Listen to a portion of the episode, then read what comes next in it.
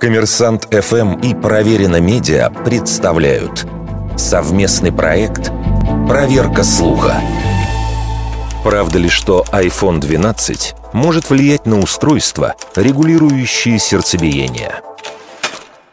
В начале января появилось исследование, в котором говорится, что новый iPhone может оказывать влияние на так называемые ИКД – умные импланты, которые контролируют кардиоритм и помогают предотвратить остановку сердца.